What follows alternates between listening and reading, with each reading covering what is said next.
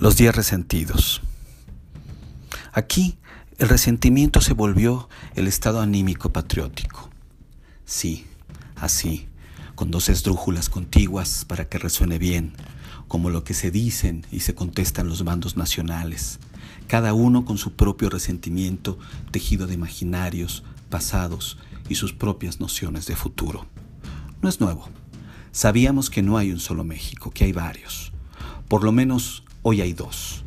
El de quienes están felices y empoderados por el resarcimiento que con sabor a revancha se vive en estos días. O el de los ofendidos y absortos por lo regresivo y autoritario que ven en estas nuevas épocas. Dos imaginarios contrarios, cada uno atrincherado en su México, en proyectos con rumbos diferentes, cada uno con una importante carga de verdad para quien lo habita. Lo del de junto es un error infinito. Para entender nuestros días se requiere comprender el mecanismo de las emociones, esas que para dispararse no pasan por lo racional y se convierten o en una loa o en un proyectil que a toda velocidad llega a su destino, nuestra propia catarsis.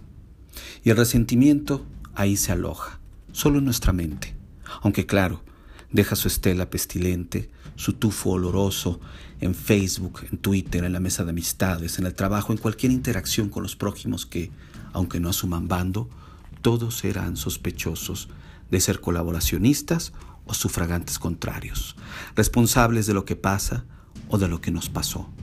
Y así, el resentimiento estará haciendo su chamba de emoción, de eso lo que de lo que nos mueve y nos hace sentir miserablemente con vida, solo por la adrenalina de descalificar al otro, de defenderlo de otros, o de sentirnos cada vez más divididos, pertenecientes al bando que muy posiblemente tiene la verdad de su lado, o quién sabe.